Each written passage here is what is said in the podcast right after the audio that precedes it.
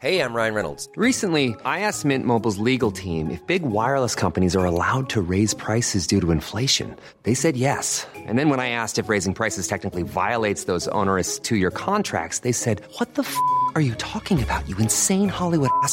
So to recap, we're cutting the price of Mint Unlimited from $30 a month to just $15 a month. Give it a try at mintmobile.com slash switch. $45 up front for three months plus taxes and fees. Promo rate for new customers for limited time. Unlimited more than 40 gigabytes per month. Slows. Full terms at mintmobile.com.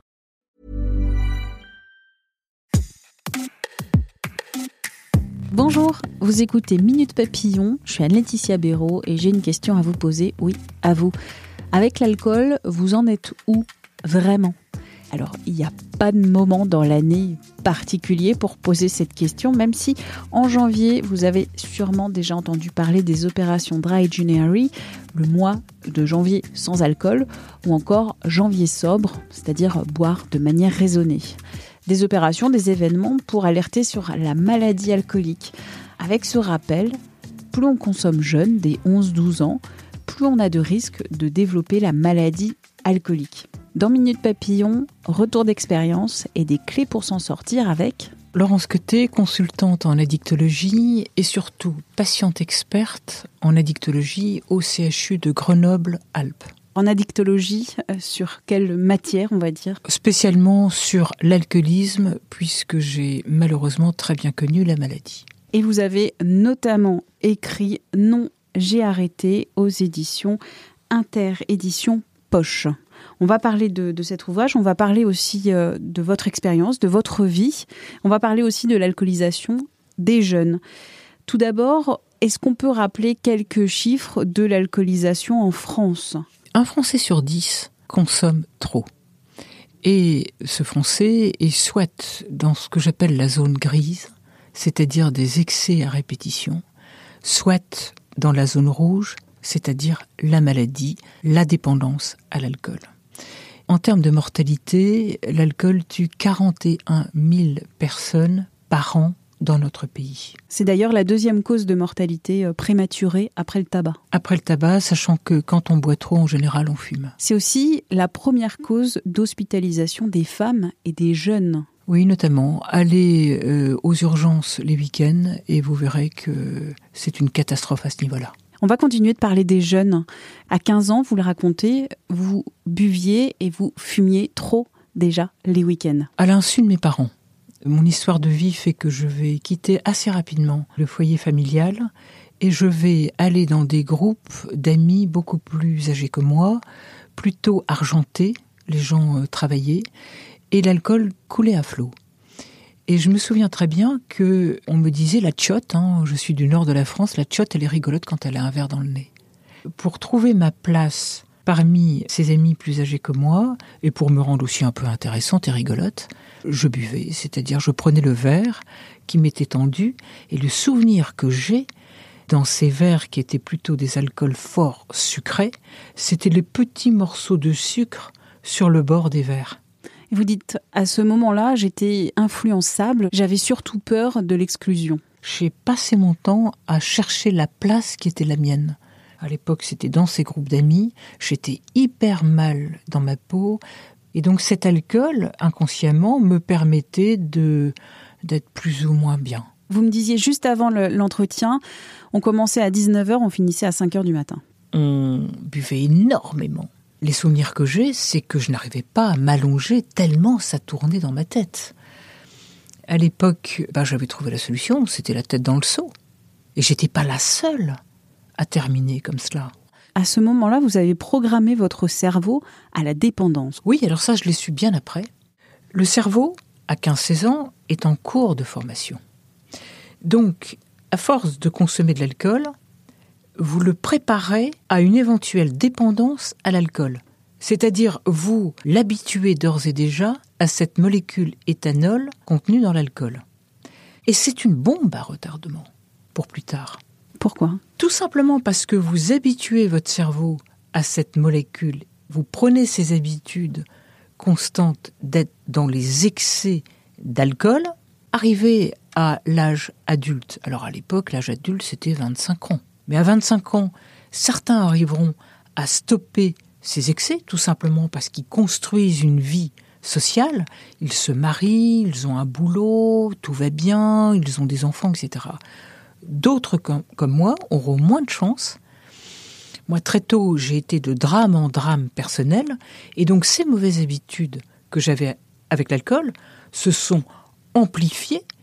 Et alors que j'avais commencé très tôt à 15 ans, eh bien, je suis tombée très très rapidement dans la maladie, dans la drogue alcool. Je suis devenue alcoolique vers 36 ans, ce qui est très jeune, mais pas si exceptionnel que ça aujourd'hui. De nombreuses études disent que s'initier à la consommation d'alcool à 11 ou 12 ans multiplie par 4 ou 5 le risque de développer la maladie par rapport à une initiation à 18 ans. Plus c'est jeune, plus il y a un risque de développer euh, cette maladie. Plus c'est jeune, plus c'est une bombe à retardement. D'où l'importance de parler dans la famille. L'importance d'éduquer. Si j'ai un regret aujourd'hui, c'est de ne pas avoir eu une éducation sur cet alcool. L'alcool, ça doit rester exceptionnel. Ça doit se partager. Ça doit rester un moment convivial. Moi, je suis hyper dur, mais on ne le consomme pas avant 18 ans. Ou alors, ça doit être de manière exceptionnelle avec son papa, avec sa maman, qui explique que un alcool, si on est dans l'excès, voire dans l'abus, eh bien, ça devient une vraie drogue. Vous voyez, en ce qui concerne les drogues illicites, c'est-à-dire l'héroïne, la cocaïne, etc., j'y ai quasiment pas touché. Parce qu'on m'a fait lire des livres comme Les chemins de Katmandou ou Christiane F., droguée, prostituée. On m'a alerté là-dessus. Par contre, l'alcool, non. Moi, j'ai vu mon père constamment un verre d'alcool à la main et une cigarette, hein, parce qu'en général, on est les deux à la fois. On m'a pas du tout alerté. Et le résultat, eh bien, vous le connaissez. Je suis devenu alcoolique à 36 ans. On va parler aussi d'une pratique, le binge drinking, le fait de s'alcooliser très vite, très fort, le vendredi soir, le samedi soir. Vous dites que c'est plus dommageable qu'une consommation égale mais plus étalée dans le temps. On va déjà parler de ce binge drinking qui est une pratique particulièrement néfaste. Oui, et puis d'autant plus dangereuse qu'on boit là des alcools forts.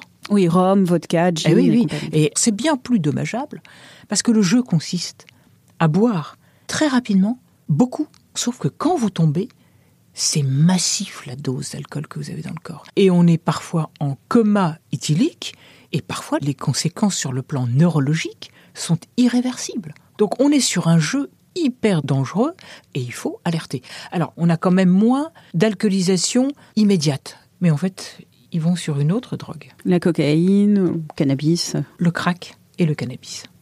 Donc on n'a pas fini d'en parler. Hein.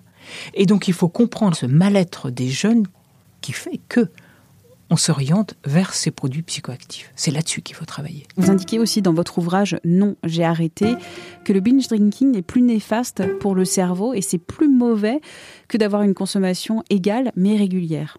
La, dose est tellement massive, notamment pour les jeunes femmes hein, qui sont de constitution beaucoup plus frêle, que c'est violent et le coma éthylique peut être irréversible.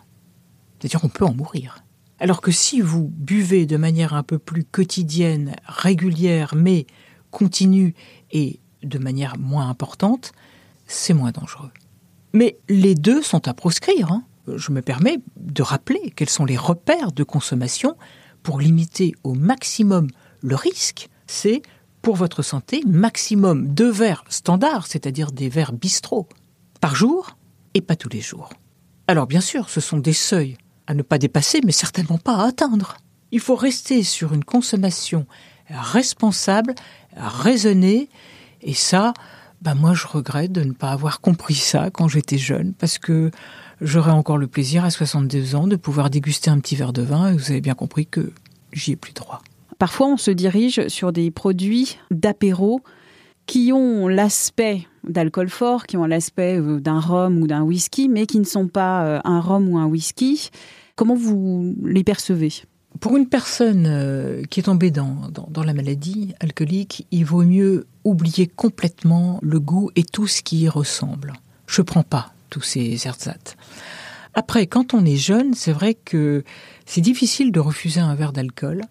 Mais ça y est, il commence à avoir une certaine tendance de jeunes qui veulent rester sobres et qui s'orientent sur ce qu'on appelle des mocktails Hein, c'est-à-dire des cocktails qui sont hyper agréables au goût, mais qui sont sans alcool. Il faut continuer à en parler, il faut pouvoir se faire respecter. Non, je ne bois pas d'alcool parce que la fête peut être bien plus folle sans alcool. Et je vous dis, il y a un certain élan euh, de jeunes responsables, mais alors, bien sûr, il faut partir à la place sur d'autres produits psychoactifs, hein, ça je l'ai dit. Merci d'avoir écouté cet épisode de Minute Papillon, un podcast d'Anne-Laetitia Béraud pour 20 minutes. S'il vous a plu, n'hésitez pas à le partager sur les réseaux sociaux, à en parler autour de vous, à vous abonner, à évaluer aussi ce podcast sur votre plateforme ou appli d'écoute préférée comme Apple Podcast, Spotify, Deezer, Podcast Addict, Castbox, etc., etc. Très vite et d'ici là, bonne écoute des podcasts de 20 minutes comme tout s'explique. On ne va pas se quitter comme ça. Vous avez aimé cet épisode? Sportif, généraliste, sexo ou scientifique, varié mais toujours bien informé. Découvrez les autres podcasts de la rédaction 20 minutes sur votre application d'écoute préférée ou directement sur podcast au pluriel.20minutes.fr. Et merci de nous avoir écoutés.